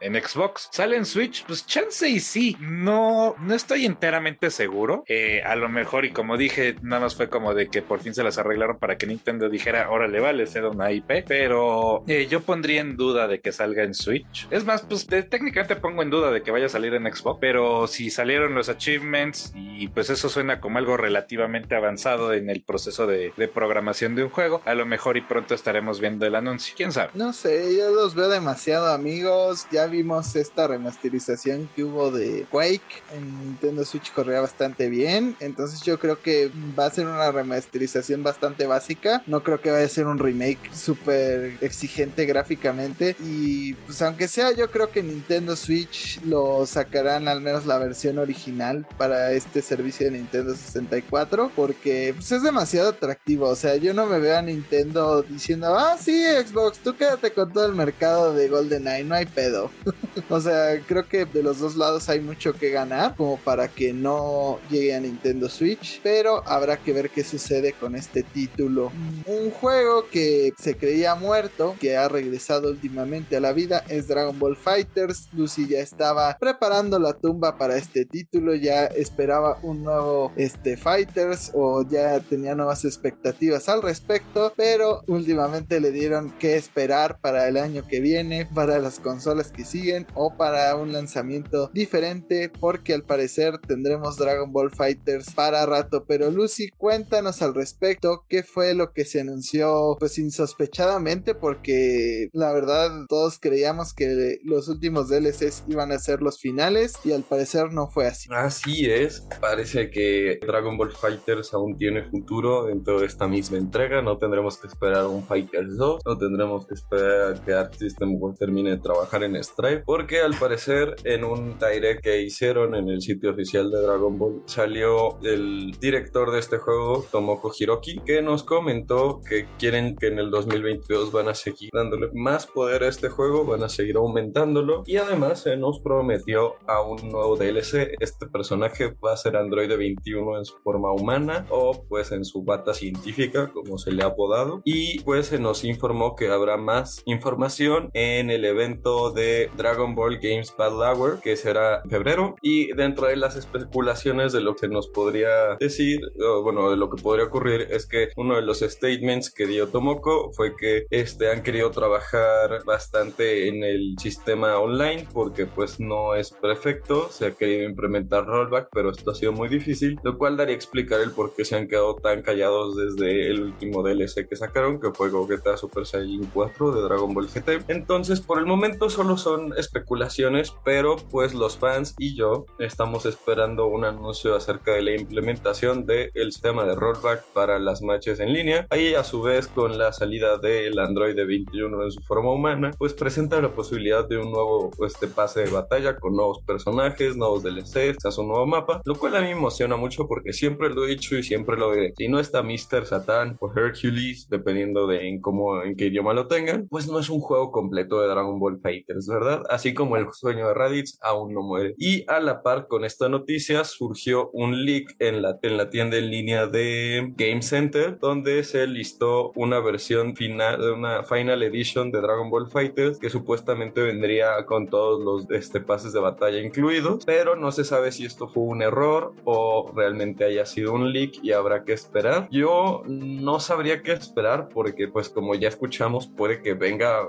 nuevas implementaciones a este juego, nuevos DLCs, entonces anunciar una Final Edition para luego quitarla para que luego saliera este statement por la directora del juego, pues es algo sospechoso, ¿no? O sea, quizás pensaron que el anuncio iba a ser que ya era la Final Edition, el final resultó que iban a trabajar más en él, pero ahí me tienen más que emocionado y yo ya estaba regresando al Fighters porque encontré una persona con quien echar las retas, pero por haberlo dejado tanto tiempo, pues me estaban barriendo más duro que a Yamcha los Saibama. ¿Ustedes qué opinan? Yo la verdad estoy muy emocionado, pero por la Final Edition, porque me caga estar comprando los personajes uno por uno, es demasiado caro y no sé, como que no me da el sentimiento de que algo realmente es mío mientras lo tenga digital, entonces tengo esos personajes ahí volando, pues no me gusta. Entonces, si sale la Final Edition, seguramente la compraré y ahí estaré jugando porque es lo que he estado esperando pues para como darle el último chance a este juego porque los DLCs en general no me gusta estarlos comprando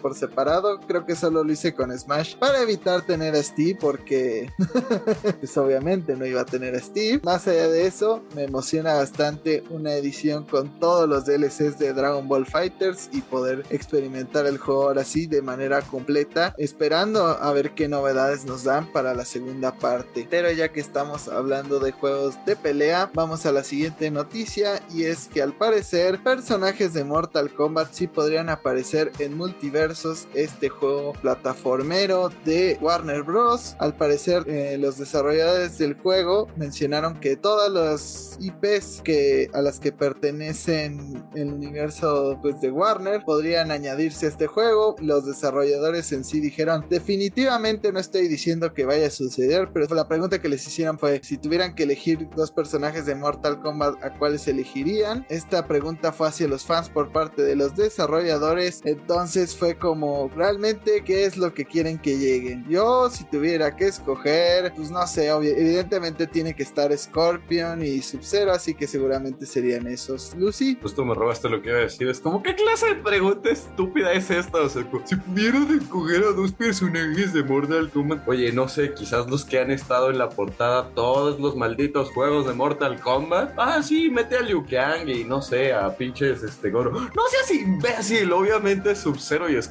Yo, yo nada más para darle lata a Lucy voy a decir que metan Smokey a Keino. Nada más para llevar la maldita contra. Pero lo que yo quería comentar es que sería un desperdicio que no metieran a Mortal Kombat. O sea, ah, yo sé que es, como el Super Smash de franquicias de Warner, pero no deja de ser un videojuego. Entonces, los fans de los videojuegos somos los que van a comprar el juego. ¿Y eso qué quiere decir? Que nos gustaría ver franquicias de juegos. Entonces, la verdad es que estaría muy chido que metieran a Mortal Kombat. Por lo menos a mí me haría muy feliz. Obviamente, lo natural sería ver a Sub-Zero Scorpion. Yo voy a decir que quiero ver ahí a Smoke y a Fujin, porque son dos de mis personajes favoritos en Mortal Kombat. Evidentemente no va a suceder, pero a mí me daría mucho gusto. Yo en el ánimo de molestar a Lucy voy a decir que añaden a borracho, porque claro, ¿quién no querría ver a un ebrio vomitándole a Shaggy, no?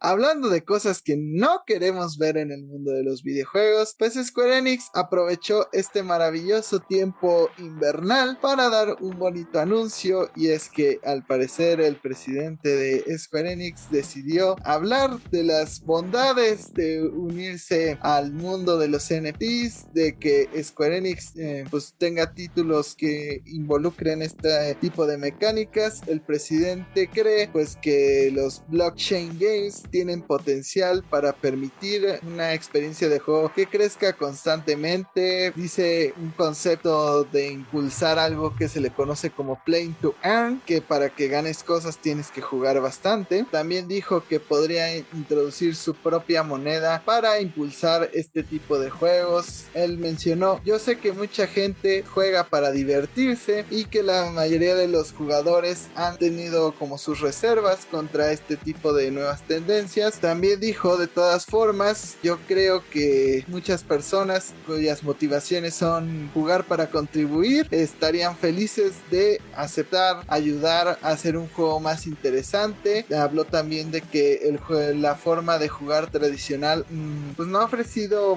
bastantes incentivos para que un grupo de personas se unan a crear nuevas experiencias de juego y, pues de esta manera como construir dentro de estos ecosistemas virtuales y pues sí eh, realmente mm, mencionó muchísimas cosas yo lo que tomaría de su discurso sería que a final de cuentas pues como que atacó a la comunidad gamer al decir que solo les interesa jugar para divertirse y no construir sobre estos ecosistemas. Pues sí, o sea, no todo el mundo tiene el interés de añadirle a sus experiencias de juegos. Muchos solo consumimos el contenido que se nos ofrece por parte de estas empresas. Pero ¿cómo ves las declaraciones del presidente de Square Enix? Creo que el presidente tiene su cabeza metida en su pool. Digo que, este, más allá de, de si estoy de acuerdo o no, o sea, creo que una industria o una empresa que se dedica al desarrollo de videojuegos podría crear un ecosistema de play to earn o un juego play to earn? Bueno, sí, creo que lo vayan a lograr en estos momentos. No, con una persona que está, pues, pues trabaja con estas cosas, como ya lo he comentado antes, pues tenemos el caso de Axie Infinity, que es el mayor juego play to earn del momento y está teniendo una tendencia bajista muy extrema. Estamos viendo que, que su, su NFT relacionado, el, famoso Smooth Love Potion, Small Love Potion o SLP, SLP, pues está a básicamente un octavo, un dieciséisavo de su valor estándar. Y pues si este juego que por sí ya tiene inversores, ya tiene un crecimiento, ya tiene gente que lo sigue, ya tiene planes para el futuro, para expandirse y crecer, está teniendo problemas económicos fuertes, pues ¿qué puedo esperar de una industria que no está acostumbrada a este tipo de cosas? Ahora, les doy el beneficio de la duda, sí, sabrán hacer videojuegos, pero no saben de blockchain, no saben de NFT y llegar con tus jugadores y decirles, ah, pues ahora, no sé, en vez de que tenemos moneditas por jugar a tipo el Dragon Ball Fighters, ¿no? Que te dan moneditas para que desbloquees este, pues otros escenarios o música extra, te voy a dar este Small Konami Potion que la puedes cambiar por mi Pachinko Crypto, que la puedes gastar en mi tienda, ¿no? O venderla en el mercado de criptos. Pues obviamente es, es difícil de manejar, ¿no? No es que los jugadores estén en contra de, de hacer que su tiempo de juego, que es forma de entretenerse, sea más productivo en el sentido que les genere un recurso, un ingreso, sino que la forma de implementarlo suena truculenta, ¿no? Suena casi casi que estás poniendo a tus jugadores a trabajar para pagarles en chicles, ¿no? Y de paso les escupas en la cara, porque al mismo tiempo sabemos que minar cripto, minar NFTs no es barato para los sistemas que lo hacen, ¿no? Entonces llegas a una consola, pues se va a quemar más rápido. ¿Por qué? Porque las consolas al final del día no están diseñados para eso, ¿no? O sea, no estaban pensadas para la minería de este tipo, no estaban pensadas para el manejo de cripto y el hecho de querer implementarlas, pues a mí me suena más como, oye, ¿sabes qué? Ya me están imponiendo leyes en las cuales no puedo meter loot boxes a mi juego, que era mi forma de, pues básicamente hacer a la gente apostar y generarme dinero, pues ahora los voy a hacer apostar en un mercado de semiacciones con un valor inflado de burbuja que no tienen realmente más que valor intrínseco, para que al final, pues cuando pasemos a la siguiente entrada del juego, a la siguiente generación de consolas o el juego fracase, pues toda la inversión que hayan tenido estos jugadores pequeños se pierda, pierdan sus ingresos, pierdan ese trabajo que hayan puesto y tú como empresa grande, pues te quedes con toda la tajada en el momento correcto, ¿no? O sea, me parece insultante que lo diga de esta forma y que, que traten a los gamers como si fueran literatos en el tema, cuando realmente somos las personas que más estamos ahí, ¿no? No digo que todos los gamers sepan de NFTs y de cripto, pero creo que somos la gente promedio que más sabe acerca del tema, o al menos más que la persona cotidiana cuyo acceso a la tecnología es nada más usar redes sociales, ver memes en internet y ver videos en YouTube, ¿no? También a, a mí me da un poco de coraje esto de, de, que quiera meter NFTs a fuerza. En primera porque la sordera que tiene del mercado, o sea, recordemos que a Ubisoft le cayó encima la migra cuando anunció lo de los F NFTs y luego encima de todo nadie se los compró, o sea, creo que vendieron como, como 8 en gran total. Como dijo Lucy, estos güeyes no están acostumbrados a meter NFTs a sus juegos y eso quiere decir que los van a implementar mal. Pero a mí lo que en particular me da como mucho coraje es como dijo, ah, es que este lo odian a los NFTs porque ustedes juegan para tener diversión, no es no tienen como esta idea de ganar para de jugar para ganar dinero. Pues sí, pendejos, se llaman juegos. Los juegos son primordialmente para divertirse, para tener un escape del trabajo del mundo real, para tener un rato de, agradable de descanso, metiéndonos a nuevos mundos, compitiendo con nuestros amigos. Ese es el punto de un juego, que ya existan los esports y otras cosas en las cuales tu habilidad te puede llevar a ganar dinero como en los deportes tradicionales, que también son juegos, es otra cosa. Pero entonces, existan ya ligas profesionales es una cosa, pero el querer que la gente normal gane, este, se meta a este asunto de inversiones y de cosas extrañas, eh, me parece una estupidez. Ay, es que juegan para divertirse. Pues sí, ese es el punto de los juegos, pedazo de animal. Ay, esa carta, me, me encanta esa carta, la que lanzó al principio, porque es como de feliz año nuevo. Permítanme explicarles cómo vamos a destruir los videojuegos en el año que viene. Hijo de tu madre, o sea, todo lo que Yoshi P, el, el director de Final Fantasy XIV, se las arregló para dar una nueva imagen de Square Enix al mundo. Me lo imagino así llegando a la oficina, así como de, oiga jefe, arreglé, ya lo arreglé todo, no hay problema. Ah, ok, le voy a dar en la madre. Espera, ¿qué? Dios mío. Me recuerda que en Final Fantasy XV y en Nier Automata hay una pelea de jefe contra el CEO de Square Enix en la cual le puedes partir su madre espadazo. No sé por qué ahorita me están dando la idea de que nos estaban advirtiendo de algo. La, carta se me hace completamente sorda a las tendencias del mercado, porque aunque hay un sector del mercado interesado a los NFTs, el sector de los videojuegos no es uno de ellos. El sector de los videojuegos, el público en general está muy en contra. Entonces decir así, nos vamos a meter bien cabrón en eso. Y en meta, o sea, ya de por sí, cuando Face, cuando estás viendo las tendencias del mercado por Facebook, ahí tenemos un problema. Entonces sí, no se me hace que, que es un poco sordo y un poco ciego a lo que se está viendo en la industria de los videojuegos. Y me gustaría recordarle a Yosuke Matsuda, el director de Square Enix, güey, tu compañía es de videojuegos. Primero hazlos divertidos y hazlos bien y luego ves qué pedo. agregando un poco a lo que ya dijeron mis compañeros, pues creo que también uno de los grandes problemas en esos momentos de los NFTs es que mucha gente nada más está metiendo a esto porque es la novedad y va a haber un punto en que esta novedad reviente y se van a quedar con su gasto en una imagen, en un ticket, en un lo que sea y al final del día no van a tener nada. Es, esto, eh, y mucha gente lo dice, es una burbuja que en cualquier momento puede reventar. Entonces creo que a menos que seas una persona que conoce bien de esta rama, no, no se te recomienda invertir en NFTs. De hecho, e- es lo mismo que invertir en cripto.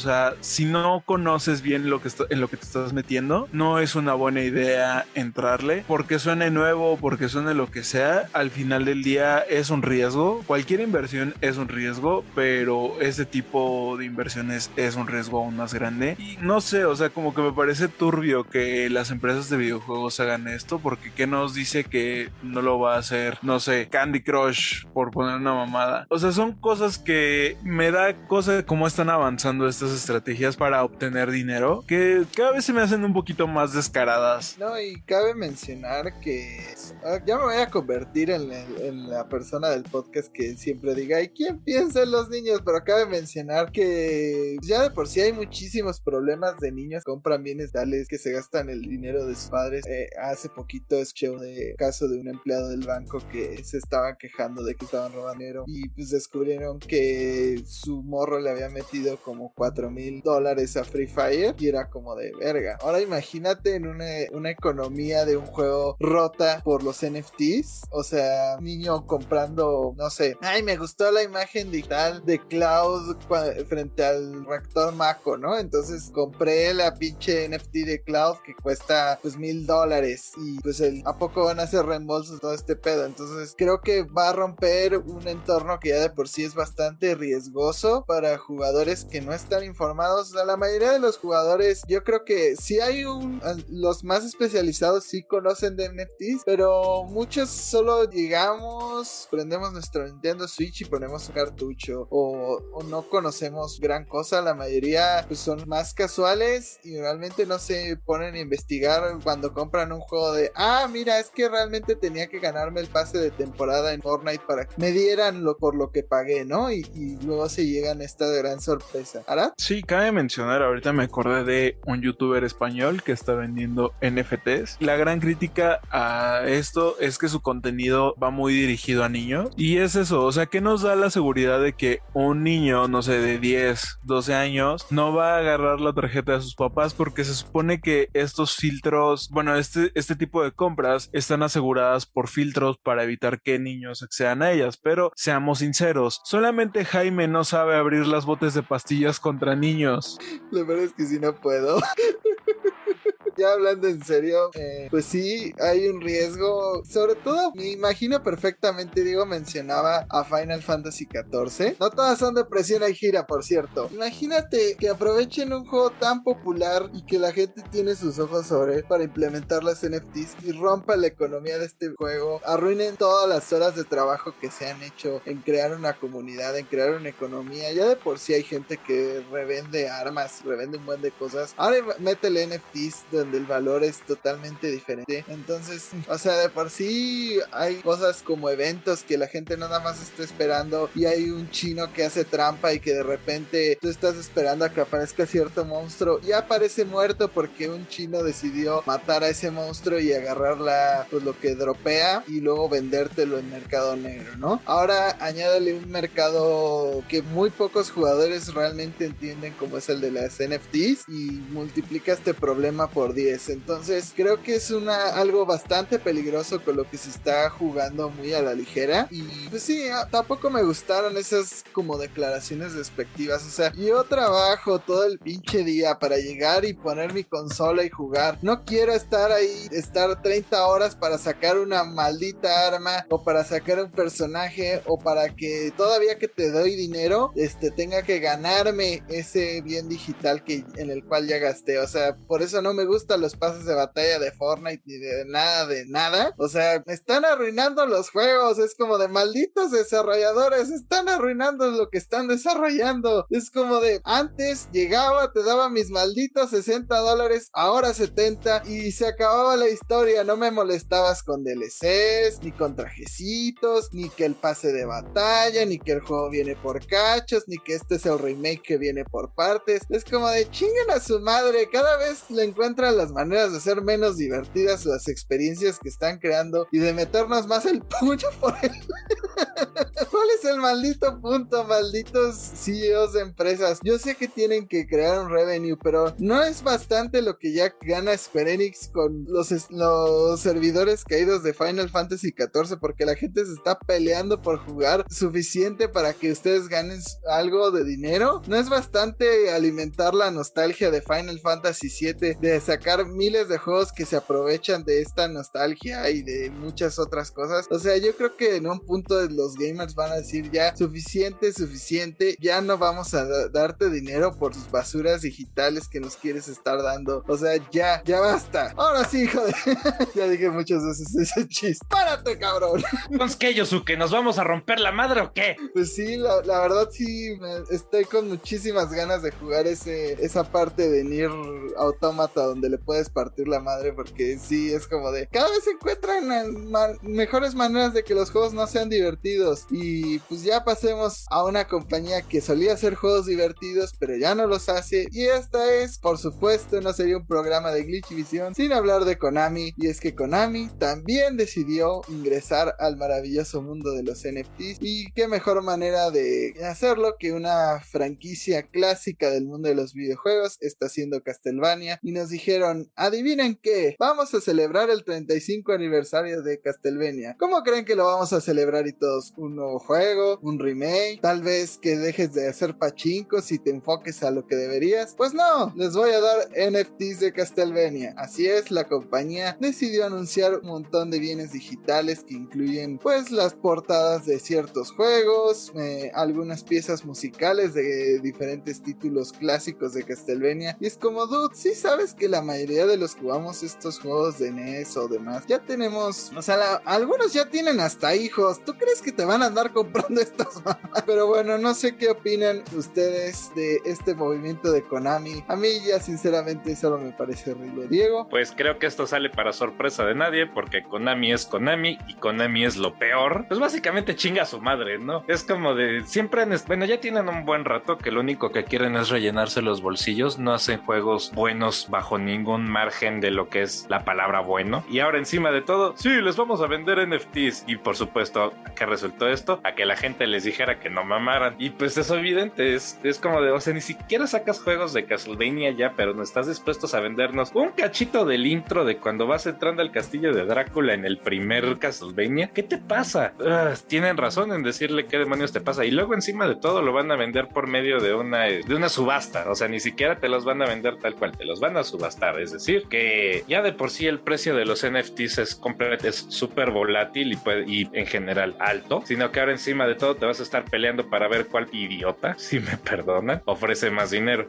Ay, Dios mío, Konami, ya sabíamos que eras que ustedes son estúpidos, pero no paran de demostrarlo. La verdad es que creo que lo mejor para ti, que lo único que quieres hacer es pachincos y llenarte los bolsillos, sería, sería vende, vende Silent Hill, vende Metal Gear Solid, vende Castlevania y haz lo que quieras. Pero, y eso es en parte porque créeme que la gente te va a dejar en paz en el momento en el que permitas que otras personas usen tus juegos, porque tú haces pura espidez. Y Arad sigue esperando su, su calendario de Silent.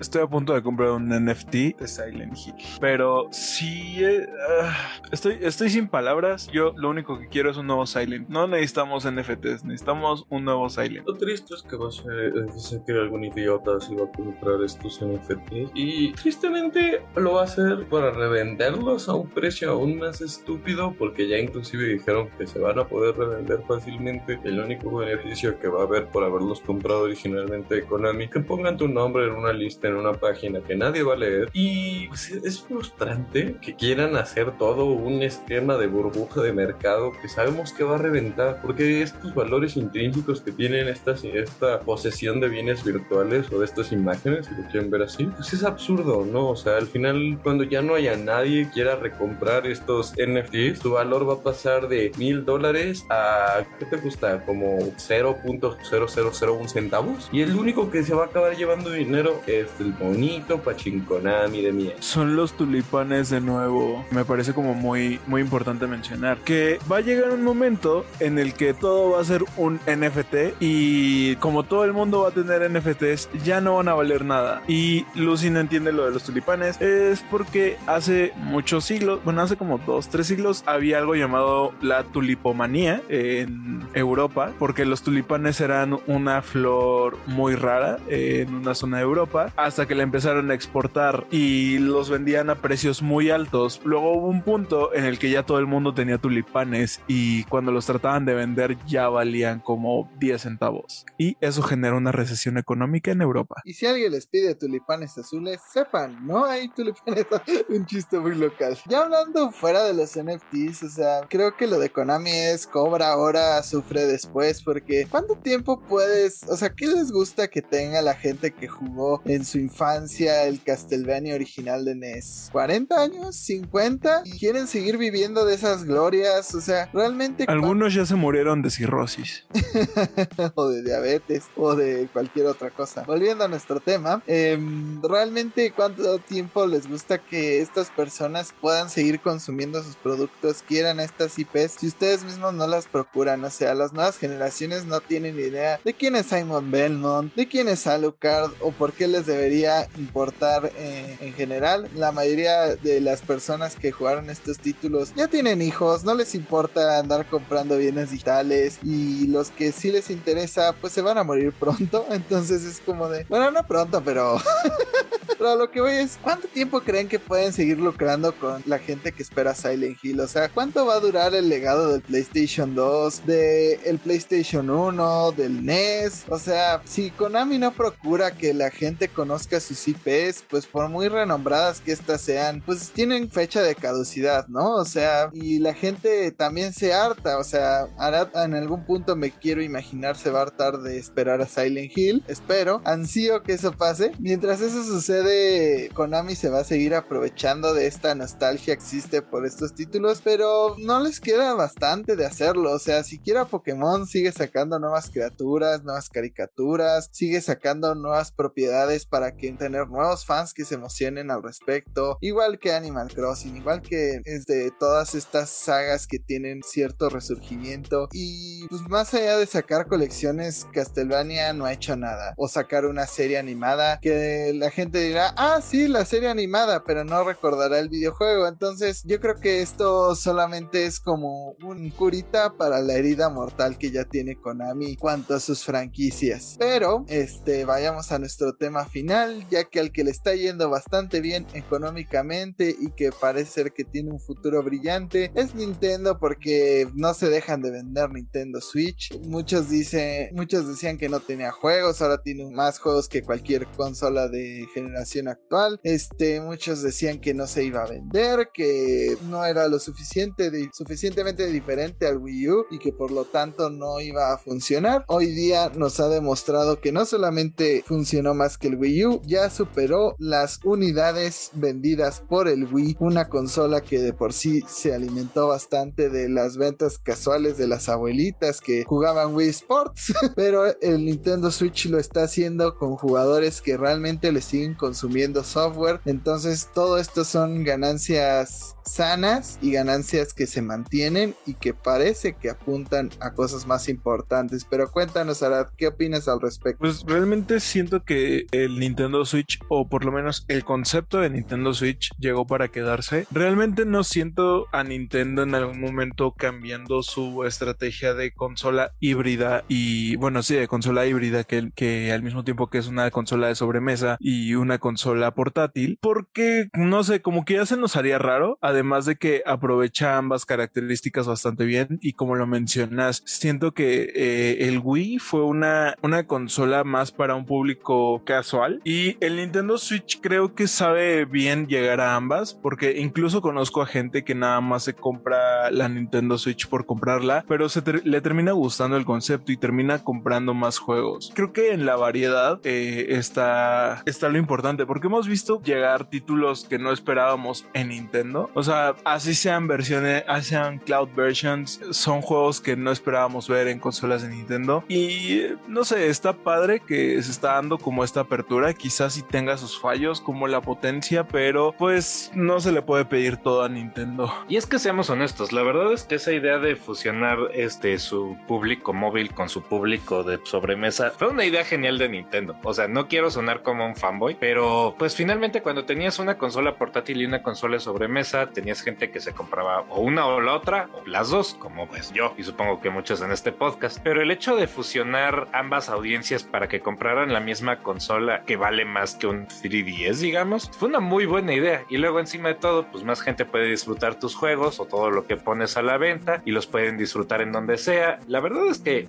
yo considero que es una idea genial. Entonces la verdad espero que el concepto, como dijo Arada, haya llegado para quedarse. Porque eh, la verdad es que volver a este concepto de una de sobremesa y una para llevarme a, a donde sea, pues ya no está tan chido, ¿no? Digo, ya hasta Steam va a adoptar su famosísimo Steam Deck que te vas a poder llevar tus juegos para llevar. Digo, a por lo que he visto está teniendo algunos problemas con los juegos competitivos, pero en general pues ya te vas a poder llevar todos de Steam a donde sea. Entonces la idea fue buena y me da gusto ver que está teniendo resultados. Muy, muy bien Nintendo. Ya vendiste más que el Wii. Ahora dame mi Switch Pro, por favor. Y Persona 5.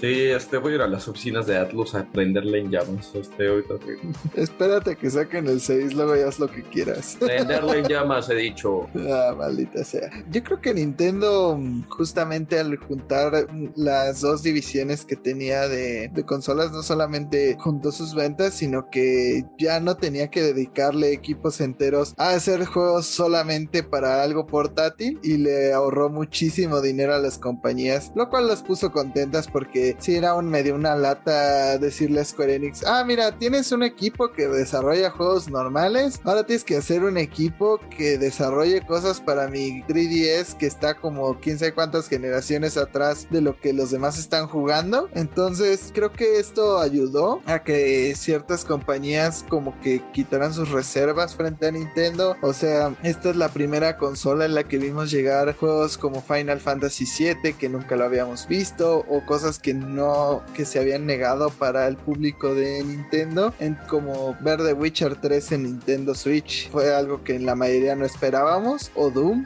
eso le ayudó a sanear su relación con las eh, compañías de terceros que es lo que principalmente estaba dañado con el Wii U porque tenían que hacer ports especiales y el Wii U era una consola bastante difícil para la cual desarrollar y ahora muchas empresas primero tienen que ver que su juego salga bien en Switch y luego en otras consolas. Digo, aunque Sega siga haciendo juegos que te causan epilepsia para Nintendo Switch, ¿no? Pero las demás pues sí primero tienen en mente que sus juegos funcionen primeramente en Switch, sobre todo los occidentales, digo los orientales, porque en Japón hemos visto un cambio eh, total de que PlayStation ya no se vende como antes. Ahorita hay más Nintendo Switch que otra consola en Japón o en, o en otros países similares, tendencias similares de consumo. Entonces creo que los juegos eh, como orientados a ese público tienen que principalmente pensar, ah, primero tengo que ver que esto funcione en Nintendo Switch, ya lo demás no me importa. O sea, hasta una compañía tan conservadora como Falcom, que antes solo sacaba sus juegos de Ease en PlayStation, pues tuvo que ceder y admitir que Nintendo Switch ahora iba a ser la que iba a salvarlos de, pues de mantenerse en un nicho bastante pequeño. Entonces creo que es bastante importante esto, que Nintendo se ponga en en buenos términos con las compañías de terceros. Y yo estoy con Lucy. Ya estuvo bueno con sus consolas de tres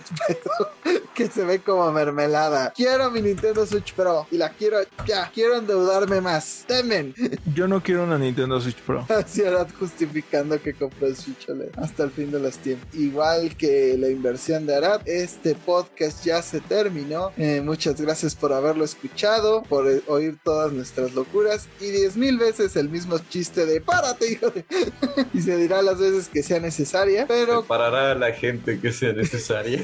me partiré la madre con la gente que sea necesaria. A mí me pueden con- encontrar como Luis Casca en Twitter y como el 7 en Instagram. A mí me pueden encontrar como el Árabe García, eh, tanto en Twitter como en Instagram. No sé si quiero una Switch Pro, la mía me gusta bastante, aunque estaría bonito ver mis juegos de 64. Ahí me encuentran en todas las redes sociales como My Life Azarat. Por todas las redes sociales me refiero a Twitter, Instagram y ahora también en TikTok. Síganme para evitar que Jaime siga viendo rica famosa latina. A mí me encuentran como Jaime Higuera en Facebook, como Jaime Higuera 100 en Instagram y como arroba Red James en Twitter. Y también pueden encontrarme viendo en YouTube fragmentos de rica, famosa y latina para tener nuevas frases que pueda utilizar en el podcast. No se olviden de seguir nuestras redes como arroba glitchivision, glitchivision en Facebook y arroba glitchivision en Instagram. Eh, escúchenos en Spotify, YouTube, Apple Music y toda plataforma a la que podamos llegar. Es más, cuando se pueda haremos anuncios de rica famosa latina, como de que no, pero nos vemos en la próxima edición. Hasta la próxima. Así párate, Jaime, ya estuvo bueno tu chistecito. ¡Párate! ¡Párate, hijo